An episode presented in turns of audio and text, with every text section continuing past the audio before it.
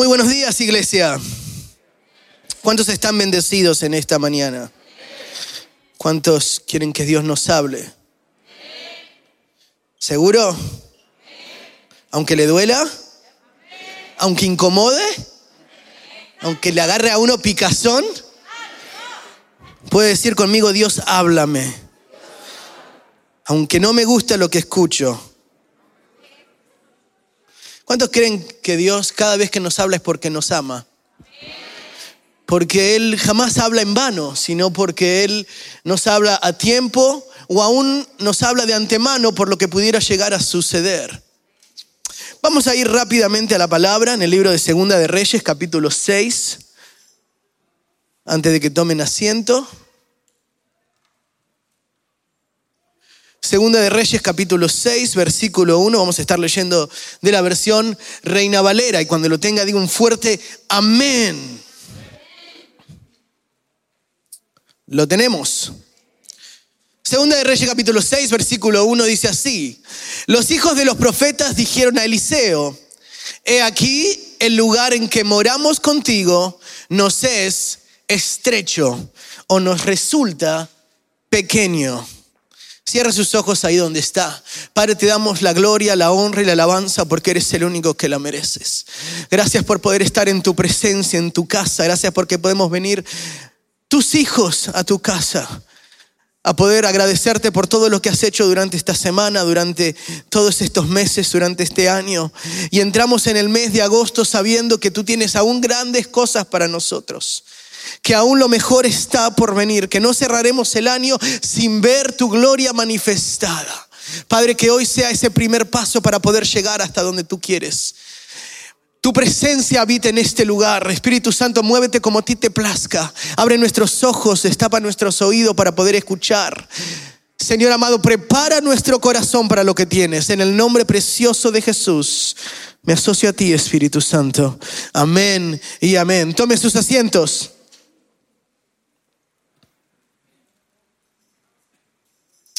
Vamos a estar desmenuzando esta famosa historia en un capítulo de Segunda de Reyes.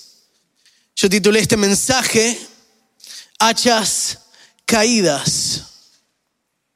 Pero antes de llegar ahí, quiero volver a repasar este versículo en el capítulo 6, versículo 1, donde dice, los hijos de los profetas, o la comunidad de los profetas, en donde estaba Eliseo, Llegan a él y le dice, he aquí el lugar en donde moramos, en donde vivimos contigo, nos resulta pequeño, nos es estrecho.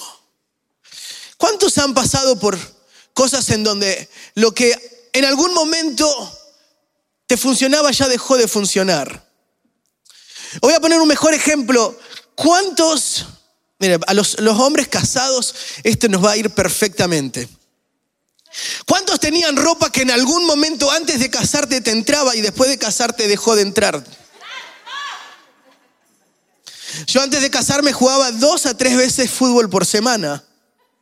Ahora miro dos a tres veces fútbol por semana. Y las camisas y los sacos que en algún momento me entraban, empecé a orar porque ¿por qué no me entran más como antes? ¿Qué pasó? ¿Por qué el pantalón? Hay, un problema con la secadora, le dije a mi esposa. Y ella me dijo, hay un problema con el tenedor. Entonces, ¿qué pasa? ¿Te das cuenta cuando ya no te entra que necesitas ropa nueva, sí o no? No voy a decir que a las hermanas le pasan porque a ellas no les pasa. Ellas mantienen la figura siempre. Pero a los que en algún momento nos quedó, cuando te pones la ropa te queda como incómoda. Hace un tiempo eh, mi sobrino había dejado ropa en, en, mi casa y cuando se quería quedar le dije, no te preocupes, no traigas ropa que acá dejaste la otra vez hace un tiempo y te puedes poner esa. Cuando se la puse no podía parar de reírme. Porque el pantaloncito que pensé que le quedaría bien ya le quedaba como short. Pero la incomodidad significa que viene crecimiento. Sin incomodidad no hay crecimiento. ¿Puedo repetir eso esta mañana? Sin incomodidad no hay crecimiento. Cuando estás demasiado cómodo en donde estás o cómo estás, decís, acá estoy bien. No hay necesidad. Mi hija, que todo el tiempo la menciono, todo el tiempo pareciera que lo que en un momento le, entraba, ya no le entra. Y ya le incomoda. Hace poquito tuvimos que cambiarle la silla del vehículo donde ella está, porque ya los pies le quedaban para el otro lado. Y se sentaba bien, pero ya los piecitos iban para allá. Y decimos, tenemos que comprar otra silla, ya esta no le queda. ¿Cuántos siguen estando en la misma silla espiritual hace bastante tiempo? ¿Cuántos siguen estando en la misma silla emocional hace bastante tiempo? ¿Cuántos siguen estando en esa misma silla día tras día, mes tras mes, año tras año, en donde siguen ahí estancados en el mismo lugar? Pero los hijos de los profetas dijeron, hay una incomodidad en el lugar en donde estamos, está demasiado estrecho, nos queda pequeño, hay algo que tenemos que hacer. ¿Cuántos saben que nuestro Dios es un Dios grandísimo? Es un Dios que no lo podés encerrar. Que Él siempre tiene algo más grande, algo muchísimo más. Él se expande. Nosotros queremos encerrar a Dios, nosotros queremos limitar a Dios, pero nuestro Dios es un Dios sin límite. ¿Cuántos le gustan ponerle límites a Dios? No, Dios hasta acá nomás puede llegar. Y Dios te dice, Dios, yo quiero abarcar muchísimo más. Yo quiero llegar muchísimo más. Aún en esas profundidades de tu corazón es donde yo quiero llegar. No me pongas límites. Pero Dios es un Dios tan, tan grande que es un Dios de abundancia. Y a veces nosotros decimos, no, yo creo que con lo que tengo ya es suficiente. Hasta donde llegué ya es suficiente. Y Dios te dice, yo todavía tengo muchísimo más para darte. Si tan solo buscaras, encontrarías que hay más. Si tan solo te incomodaras espiritualmente, te darías cuenta que lo que tenés no es suficiente para poder llegar a donde yo te quiero llevar. Entonces necesito que se sientas incómodo para poder querer crecer. Y Dios tiene demasiada abundancia, pero si nos conformamos con lo poquitito, nunca podemos ver la abundancia que Dios tiene para nosotros. Jamás Dios se limitará. David decía, mi copa está rebosando. No decía, mi copa tiene un poquitito, mi copa tiene suficiente, mi copa tiene algo que me basta para hoy, mi copa tiene para un par de días, no, mi copa está rebosando. ¿Cuántas copas espirituales en esta mañana están rebosando de su presencia, de gozo, de perdón, de amor, de paciencia? ¿Cuántas copas están fluyendo? Lo suficiente como para poder llenar la copa de alguien más. Y le suelto esta. Mientras hayan vasos vacíos, habrán vino en abundancia. Mientras haya envases de aceite, el aceite seguirá fluyendo. ¿Se acuerdan cuando la vida tenía el cántaro y dijo, ya no hay más? Y ahí sació el aceite. Mientras haya hambre, seguirá fluyendo la presencia de Dios. Mientras haya hambre y sed de justicia, seguirá fluyendo la presencia de Dios. Cuando nosotros nos conformamos y decimos estoy bien, ya es suficiente. El domingo que fui eh, fue increíble, la presencia de Dios cayó, la presencia de Dios fue increíble. El, el predicador la rompió predicando. Ya no necesito ir el domingo que viene. Esto me basta y me sobra por la siguiente semana. Y Dios te dice, yo necesito que vuelvas a tener hambre, porque mientras más hambre tenga, más te puedo llenar. Y mientras más seas lleno tú, más puedes llenar a otros. Pero sin incomodidad no habrá crecimiento. Y la en donde no hay incomodidad hay confort, hay comodidad. Las cosas están bien así, así que ¿para qué cambiarlo? Hay un dicho en inglés que si no está roto, no lo arregles. ¿No? Entonces decimos así, y espiritualmente nos quedamos así, como que esto me funciona. Orar una vez al día me funciona. Orar dos veces a la semana me funciona. Llegar hasta donde llegué espiritualmente creo que me funciona. Venir y sentarme los domingos me funciona. La relación que tengo con mis hijos me funciona. La relación que tengo con mi esposa me funciona. Ver a mis padres una vez al año me funciona. Hablar con mis hermanos una vez al año me funciona. Y Dios te dice, estás cómodo, pero no te trae crecimiento. Y estaban los hijos de los profetas diciendo, no me puedo mover, todo nos queda chico, no nos podemos expandir. Queremos hacer un torneo de fútbol y no podemos jugar 11 contra 11, solo 3 contra 3, es muy chiquito el lugar. Necesitamos expandirnos. ¿Cuántos quieren ser expandidos en esta mañana? Dios le decía a Israel, no te quedes con lo que tenés, ensancha el espacio de tu carpa, despliega las cortinas de tu morada, no te limites, alarga tus cuerdas y refuerza tus estacas. Sin, sin esa incomodidad no habrá crecimiento. Por eso Dios te tiene que mover. Por eso Dios te tiene que incomodar. Porque dice, hay algo que no me gusta. Mire, a mi esposa le encanta decorar. Entonces a veces llego y encuentro, ah, no es que ya no me gustaba donde estaba y empieza a cambiar las cosas. Y digo, ¿por qué la cama ahora está del otro lado? Necesitamos mover las cosas, necesitamos cambiarla. Porque la comodidad trae pasividad y la pasividad te deja quieto. ¿Cuántos cristianos pasivos surgimos todos los días? En donde el diablo dice, este no hace problema. ¿Qué problema puede hacer? Este no hace nada. ¿Usted cree que el infierno va a temblar porque este? No. Pero cuando un hombre y una mujer de Dios se ponen en la brecha y decide que todo le empieza a quedar chico, que la presencia que empezó a comer eh, eh, eh, fue muy poquito, necesito más, y empieza a surgir un hambre mucho más fuerte. No, no, no me basta con lo que estoy agarrando. Señor, no me basta con lo que ya me estás utilizando. ¿Qué más puedo hacer para ti? ¿Qué más puedo lograr? Señor, he visto esta presencia, he visto esta gloria, pero quiero muchísimo más. Eliseo le dijo a Elías, yo he visto los milagros que has hecho, pero no me basta. Me queda pequeño lo que ya vi de ti. Quiero una doble porción de tu espíritu. Quiero algo más. Jesús mismo dijo, de todos los milagros que han visto, les va a quedar pequeño porque mayores cosas harán en mi nombre. Dios no es un Dios de pequeños, Dios es un Dios de grande. Dale un fuerte aplauso si lo estás creyendo conmigo. No te limites en esta mañana, no te quedes estancado. La incomodidad te tiene que traer crecimiento, querer crecer, querer abarcar más. No querer quedarte en el mismo lugar. ¿Cuántos quieren ese crecimiento? Sigamos, Segunda de Reyes 6.2.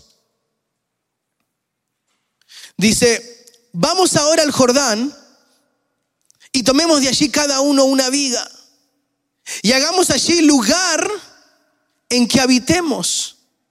Y él dijo, andad. Mi segundo punto para esta mañana. Sin unidad no habrá crecimiento.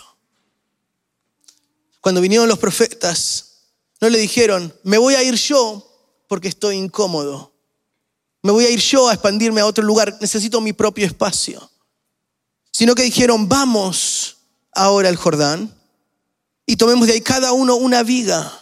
Cada uno, hagámoslo, unámonos y hagamos allí un lugar mucho más grande en el que podamos habitar. ¿Cuántos le gusta ser unidos? ¿Cuántos quieren crecer por sí solos o cuántos quieren crecer en unidad? Mira, si yo crezco, mi esposa crece, mi hija crece. Hay un efecto dominó. Si yo no crezco, mi esposa se estanca, mi hija se estanca. Y así sucesivamente. Cuando desde la cabeza hay un estancamiento. Todo lo que está unido a la cabeza se estanca. Están conmigo en esta mañana. La profeta decían, no vamos a agarrar cada uno lo que le parezca. No dijeron, vamos a agarrar cada uno lo que le parece según su mente, según crea, según su propia decoradora, sino que cada uno agarremos y vamos con todo. ¿Sabe que por eso el enemigo siempre quiere destruir? al matrimonio, siempre quiere destruir la familia, siempre quiere destruir la iglesia, porque hay poder en la unidad. Porque nadie crece solo ni por sí solo. Nadie crece solo ni por sí solo. Aún los niños necesitan que sus padres los alimenten, si no se mueren. Aún nosotros espiritualmente no pudiéramos vivir solo, predicándome a mí mismo, hablándome a mí mismo, necesitamos venir, congregarnos, escuchar palabra de Dios, unirnos en hermandad, cantar todos. Hay poder en la unidad. Por eso el diablo constantemente pelea contra la unidad de la iglesia. Porque una iglesia dividida jamás atraerá la, presencia del Señor. Dice, si dos o tres se ponen de acuerdo, ahí estaré. Si dos o tres lo piden lo que sea en mi nombre, será hecho. ¿Por qué? Porque hay un poder increíble en la unidad. Pero cuando esa unidad se rompe y cada uno tira para su lado, no hay una unión no hay un mismo propósito, no hay una misma visión. Pero si todos clamamos, como en el día del Pentecostés, 120 pidiendo la presencia del Espíritu Santo, y de repente vino el Espíritu Santo y llenó ese lugar, y todos empezaron a hablar en lenguas, y toda la nación fue transformada, porque 120 decidieron unidos buscar la presencia de Dios. ¿Cuántos están unidos en esta mañana? ¿Cuántos están unidos con su familia, unidos en su matrimonio? Porque sin unidad no habrá crecimiento. Si no se busca un mismo sentir. Y por eso el diablo siempre quiere que la mentira, las columnas, el chisme empiece a fluir. Porque como las puertas del infierno no prevalecerán contra la iglesia, entonces dice, yo no puedo contra ellos, a lo mejor ellos pueden autodestruirse desde adentro. ¿Necesitan que repita eso? Lo entendió iglesia. Como el diablo no puede destruir a la iglesia, entonces deja que la iglesia o los miembros de la iglesia quieran destruirse desde adentro hacia afuera. Como el diablo no puede destruir tu familia, entonces permite que vos la destruyas por él.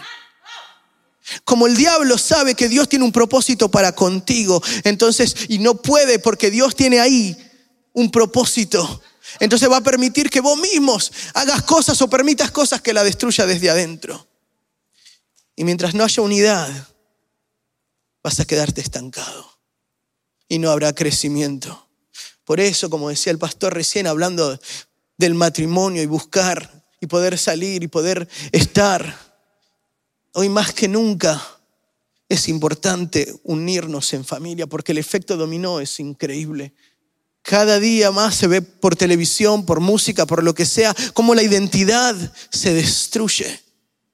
Pero mientras hayan hombres y mujeres unidos, el diablo no va a poder hacer absolutamente nada.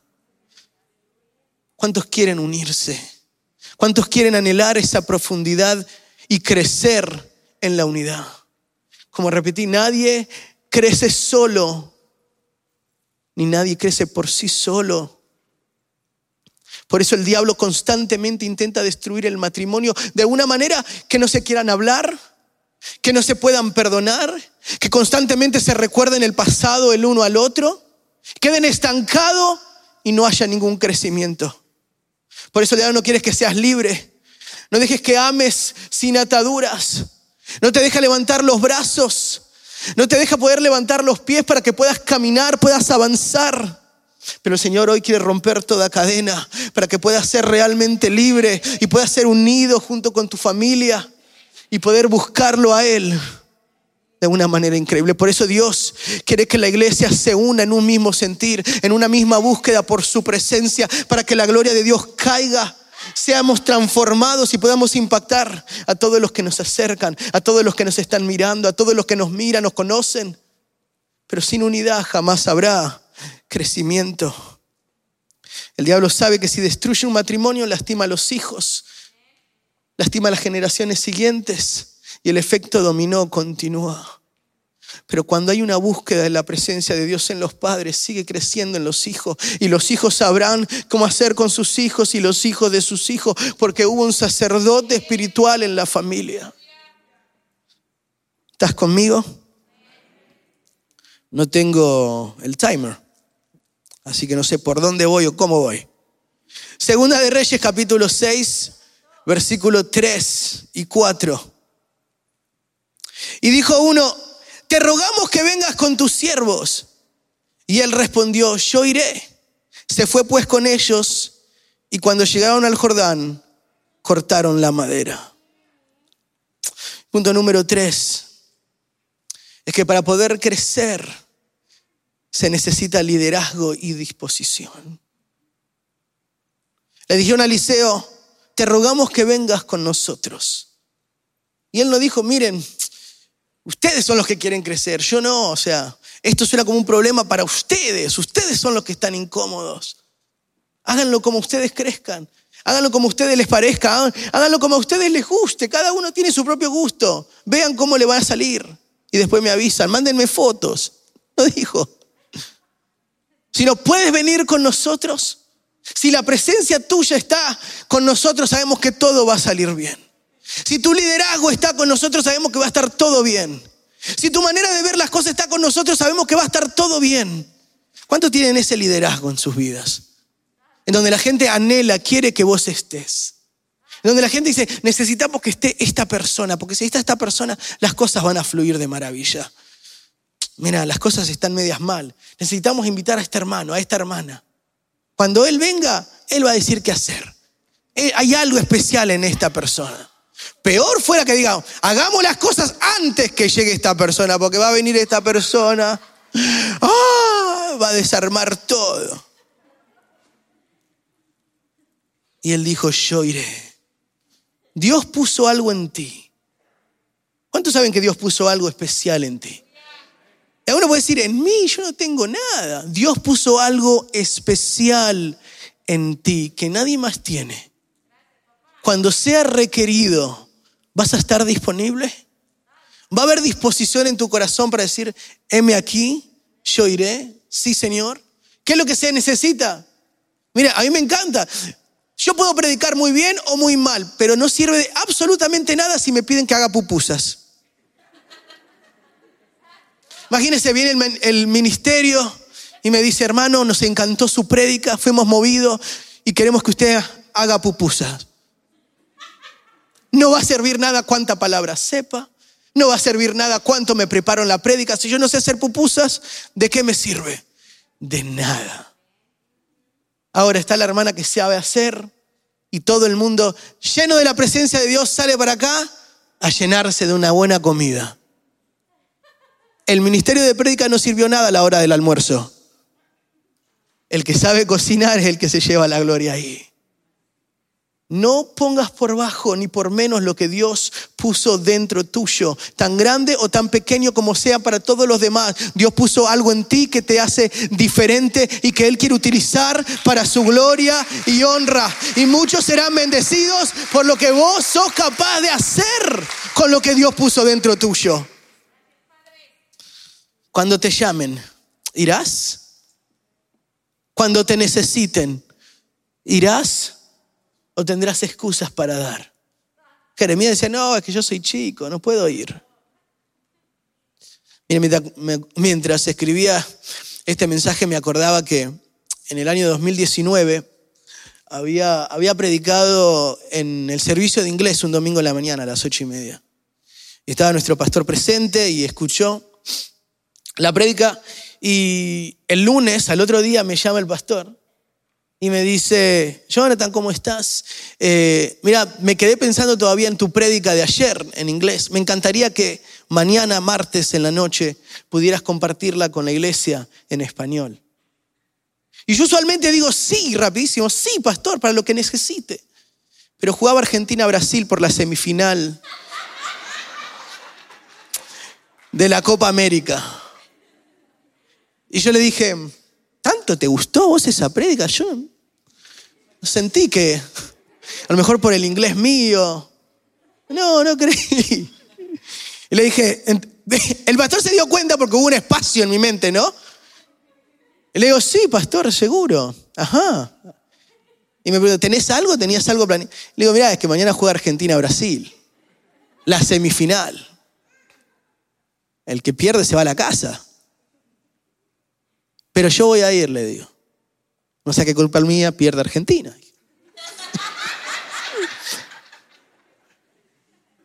Y dije, no, eh, ¿viste? Porque a veces no es fácil.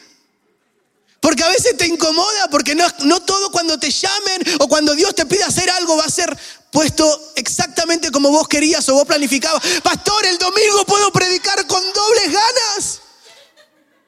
Pero mañana mañana juega Argentina. Y le dije, pastor, sí, cuente conmigo. Y perdió Argentina 2 a 0. Este año lo vi y ganamos. ¿Coincidencias? No lo vi, perdieron. Lo vi, ganamos. Selección argentina, acá está. Pero no siempre que Dios te llame a hacer algo va a poner o va a acomodar todas las cosas para que se te hagan fáciles. No siempre las cosas se van a, poner para que digas, ay, no, es que yo haría eso, pero necesito estas condiciones. No siempre se van a dar así. Eliseo puede decir, mira, no fue mi idea ensanchar. No fue mi idea. A mí no se me hace tan pequeño. Se te hace. Ustedes están comiendo mucho a lo mejor. Le dijeron, necesito que vengas con nosotros. Y él dijo, yo iré. Hoy el Señor te pregunta, ¿puedo contar contigo para ir? Puedo contar contigo para hacer lo que yo quiero hacer. Puedo contar contigo. Puedo contar con tu familia. Puedo contar con un... Necesito un matrimonio de ejemplo. Puedo contar con el tuyo. Necesito un matrimonio que haya estado en lo más bajo, pero que me creyó, se llenó de gracia, perdonó, avanzó y ahora lo quiero utilizar como ejemplo para los demás. Puedo utilizar el tuyo. Necesito una familia que el diablo tenía todas para poder destruirla. Pero se agarraron de mi gracia, me creyeron, se unieron, se incomodaron, dijeron necesitamos crecer y hoy yo los quiero utilizar. Puedo contar con tu familia. Necesito a alguien que haga las mejores pupusas de la ciudad. Puedo contar contigo. Necesito a alguien que quiera ayudar en el parking, que quiera ayudar acá adentro, que quiera acomodar silla, que quiera pasar la vacuum. Puedo contar contigo. Puedo contar contigo, dice el Señor en esta mañana. No va a ser fácil.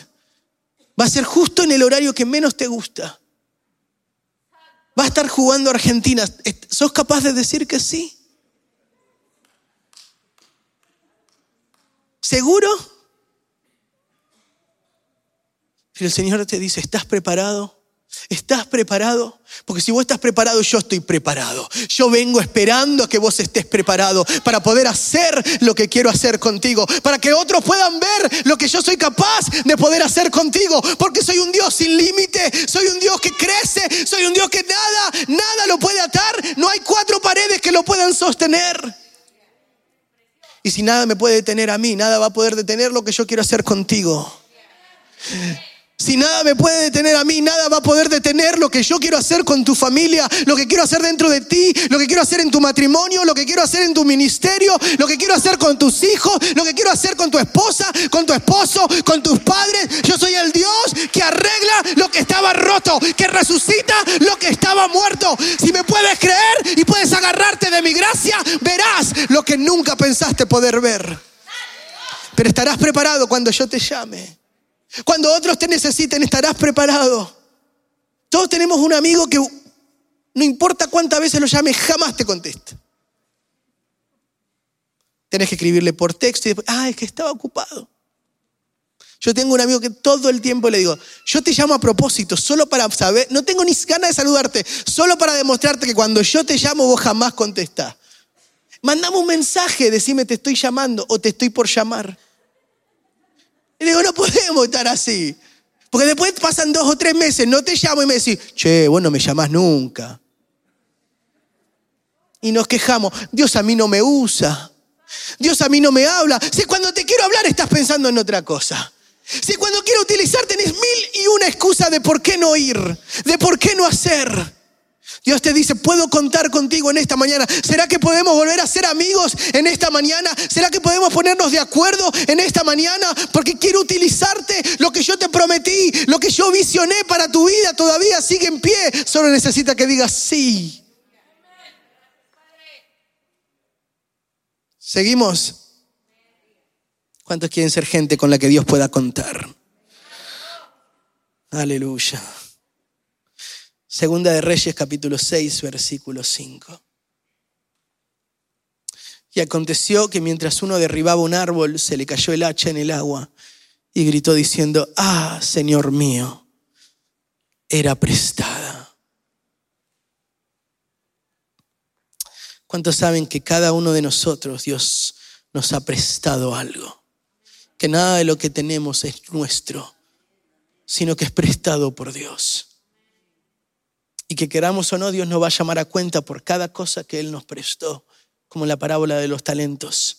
Cada cosa que nosotros tenemos, sea sea tu familia, tus hijos, tu empresa, tu auto, lo que sea que Dios te haya dado, es un préstamo de Dios. Ay, hermano, pero yo fui el que yo fui el que trabajó durísimo para agarrarlo. Sí, pero fue Dios el que te dio la fuerza para poder hacerlo. Es el Dios que te permite despertar todos los días sano para poder hacerlo. No me digas que fuiste por mérito propio. Es un Dios que te está prestando la vida, es un Dios que te presta la salud, es un Dios que te presta la inteligencia para poder hacer lo que tenés que hacer. No digas que es por mérito propio, no te la creas. Aún el tiempo en el que vivimos es un tiempo prestado. Nadie sabe cuándo será nuestro último día. Puede sonar las trompetas o puede sonar un rayo. Nadie sabe. Hablando de fútbol, ¿cuánto vieron, a lo mejor en las noticias o en vivo y en directo, el jugador de Suecia corriendo, de repente se le detuvo el corazón en pleno partido por la Eurocopa? Y era increíble y de repente todos los jugadores empezaron a, taparlo para que las cámaras no lo vean y algunos jugadores empezaron a llorar ahí mismo y tuvieron que hacerle CPR. Ahí mismo. Y voy a decir, no puede ser. Estos que corren todos los días, así están. Imagínense yo que no corro nunca. ¿Qué queda de mí? Si ese que está en forma. Así que imagínate, Vos decir, es un atleta, está sumamente saludable. Gracias a Dios él está vivo, pudo pasar sobre eso. Pero imagínense, en pleno partido, nadie sabe. Aún el tiempo en el que vivimos es prestado. Los hijos que tenemos son prestados. Hermano, su esposa es prestada. Yo sé que algunos la quieren regalar, pero no, Dios se la prestó. Hermana, su esposo es prestado por Dios. Cuídalo como si lo entendieras. Cuídala como si lo entendieras. Amala como si lo comprendieras. Protegela como si lo entendieras. Mientras yo hablaba, todo esto en mí se lo comunicaba a mi esposa y le mandaba mensajes de texto como cuando éramos novios. Decirle que estoy muy enamorado de ella, que la necesito, que es lo mejor que me ha pasado. Y ella, ah, y yo también. Venía al cuarto. Pero ¿cuántos hemos descuidado porque no nos hemos dado cuenta que lo que Dios nos dio es prestado? Y yo te hago una pregunta, porque Él te prestó un talento, matrimonio, hijos, empresa, ministerio, llamado. Te prestó una relación con Dios, una relación con tus padres, una relación con tus hermanos. ¿Dónde está esa hacha en esta mañana?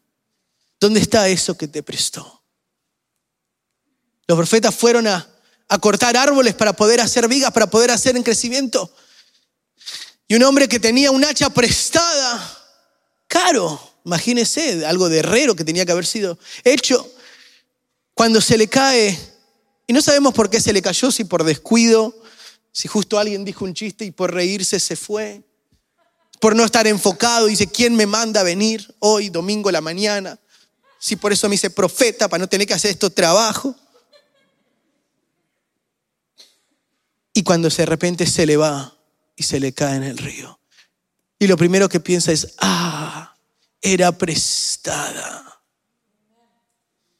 Yo no sé si se te cayeron algunas cosas y tu talento, tu ministerio, tu matrimonio, tu familia, si se te cayó de las manos porque por descuido, porque te ocupaste de los demás, porque te cansaste, porque nadie aprecia lo que hago, entonces, ¿para qué seguir con lo que Dios me dio? Y te cansaste y lo soltaste, porque te rendiste. Y el hacha que Dios puso en tu mano, dijiste, yo no veo los resultados que quisiera ver, así que mejor suelto lo que Dios me dio, porque ya no te importó ya no sentiste la incomodidad de querer crecer y te daba lo mismo si veías resultados o no. Te daba lo mismo si las cosas estaban bien o no. Te daban lo mismo si te daban lugar o no, te daban lo mismo. Ay, era prestada. Lo que Dios puso en tu mano y el Espíritu Santo te va a estar hablando y mostrándote qué es lo que Él te prestó. ¿Qué hacha fue caída? Yo te pregunto en esta mañana, iglesia mía, ¿dónde está el hacha que se te cayó? ¿Dónde está eso que Dios te prestó, que Él puso en tu mano porque solamente en tu mano pudiera estar? Eso que solamente Dios sabe que te lo dio a vos y a nadie más. ¿Dónde está? Ese talento que lo diste por poco. Ese ministerio que sabes, que sabes, que sabes que Dios te llamó. Pero como no viste resultado, como no viste interés, soltaste. Dios quiere preguntarte en esta mañana, ¿dónde está? Segunda Reyes 6:6. El varón de Dios preguntó, ¿dónde cayó? Y él le mostró el lugar.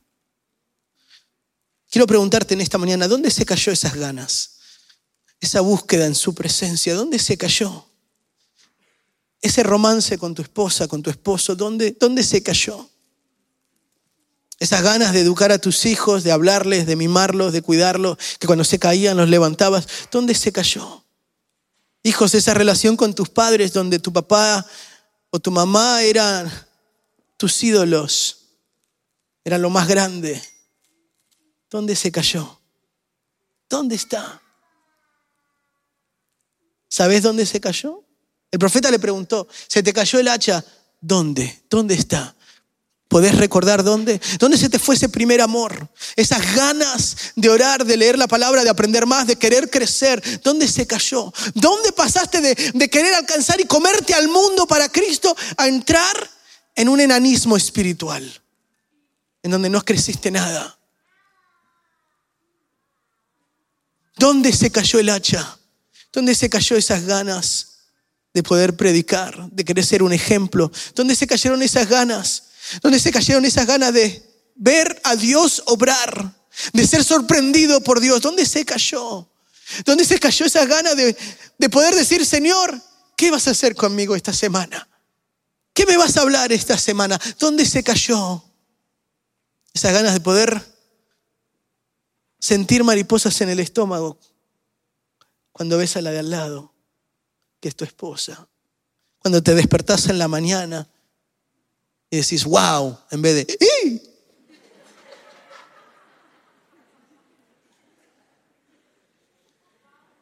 Sin exagerar, yo me despierto, cuando me despierto y veo a mi esposa al lado, no lo puedo creer. Digo, estoy casado con esta. Vamos toda. Porque recuerdo todo el tiempo cuánto tiempo pasé orando diciendo, Señor, ¿será que algún día me voy a casar? ¿Voy a tener esposa? ¿Será? Todo el mundo tiene. Yo no. ¿Será que algún día seré padre? Y hoy la veo a mi hija y digo, Dios lo hiciste posible. Y a lo mejor el que se casó a los 16 años dice, eso no es nada. Yo me casé a los 29.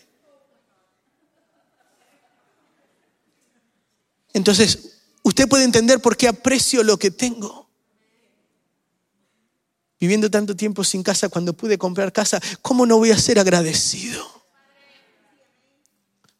Cuando tenía un carrito que hacía tuk, tuk, tuk, tuk, tuk, y Dios me permitió mejorarlo, ¿cómo no voy a ser agradecido? Y Dios te pregunta, ¿y dónde se cayeron esas ganas de agradecer? ¿Dónde se cayó esa hacha de agradecimiento en donde por todo sos agradecido? ¿Dónde se cayó esa gana de, felicidad, esa hacha de felicidad, en donde todo el mundo que te veía te veía alegre? Hoy solo vemos amargura, solo vemos tristeza, porque te agarraste el hacha de la tristeza y no la querés soltar. Porque te agarraste con el hacha del rencor y el odio y preferís morir antes que perdonar. Preferís todo antes de matar el orgullo. Y Dios te pregunta, ¿Dónde está el hacha del perdón que se te fue? Sin olvidarte que yo también te perdoné a ti. ¿Dónde está el hacha del amor, de la gracia que se te fue En donde cuando recién te convertiste, a todos amabas, a todos abrazabas, con todos tenías paciencia porque sabías de dónde Dios te había sacado. Pero ¿dónde está esa gracia hoy? En donde si no se hace lo que uno quiere, dalo por muerto. Y Dios te quiere recordar hoy que todo lo que tenemos es prestado. ¿Dónde se cayó? Y termino con esto.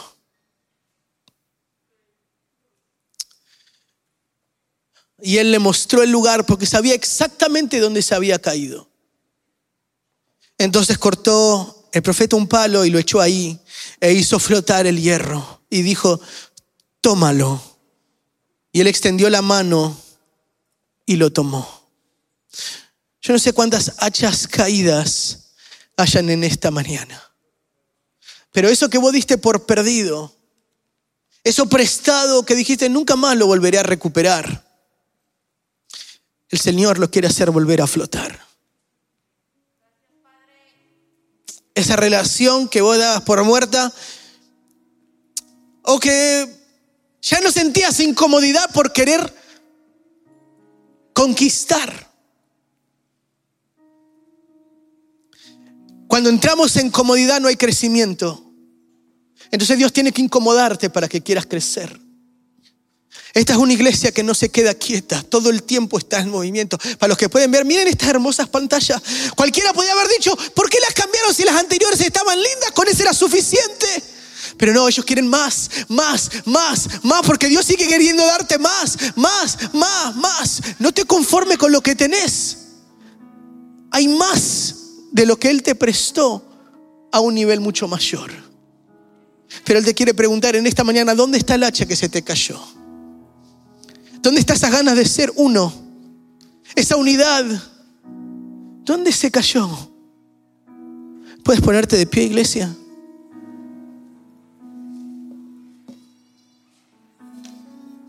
Hachas caídas. Son todas esas cosas que sabes que Dios te puso en tus manos, que Dios te permitió. Y que por alguna razón u otra se te salieron de las manos. Porque pasó el tiempo y te acostumbraste y ya nada te sorprendía. Porque perdiste el interés. ¿Sabe cuánta gente yo conocía? O conocí que me decían, yo cuando era joven predicaba en la iglesia, pero después dejé de ir un servicio, dos, un mes, y me aparté y nunca más volví. Y le digo, pero ¿cómo pasás de ser un predicador a ni siquiera, ni siquiera ir a la iglesia? Me ocupé, se me pasó el tiempo, se me fue, lo descuidé, no me interesó, no me importó. Habían más, habían otros que podían hacer el mismo trabajo, entonces nadie me tomó de menos cuando me fui. Y yo le decía, Señor, te tomo de menos. Él extraña verte donde te veía antes. Porque Él puso algo dentro tuyo. ¿Y ahora dónde está? Y le decía, nunca es tarde volver a casa, nunca es tarde, Él te sigue esperando ahí donde lo dejaste. El Señor es un Dios de milagros. Yo no sé dónde dejaste ese hacha que se te cayó. Pero si podés recordar, cerrar tus ojos en este momento y hablar con el Espíritu Santo. Porque hoy Él quiere hacer el milagro de levantar lo que se te había caído. Él quiere volver a devolverte el hacha del ministerio, el hacha del amor, de la gracia, del perdón. En donde el rencor ya no es parte de tu vida, donde el odio ya no es parte de tu vida. Donde el recuerdo del pasado, en donde el diablo constantemente te tiene atado, el Señor hoy quiere romper esas cadenas para que puedas amar con libertad, puedas perdonar con libertad, puedas disfrutar de la presencia de Dios en libertad. ¿Dónde está el hacha? El Señor te quiere preguntar en esta mañana, ¿dónde está el hacha? ¿Dónde se te cayó? ¿Dónde lo dejaste? Porque hoy quiero levantarlo. Ese ministerio, ¿dónde se te cayó? Esa gana de su presencia, ¿dónde se te cayó? Esa gana de servir, ¿dónde se te cayó? Esa gana de cambiar el mundo conmigo, ¿dónde se cayó? Quiero volver a levantarla. Esas ganas de predicar, de cantar, de alabarme, como si nadie me viera. Esa ganas de levantar los brazos porque entendías mi gracia, porque entendiste lo que yo hice por ti. ¿Dónde se te cayó? Esa ganas de abrazar a otro, de levantar a otro, de ser un impacto para otro. ¿Dónde se te cayó?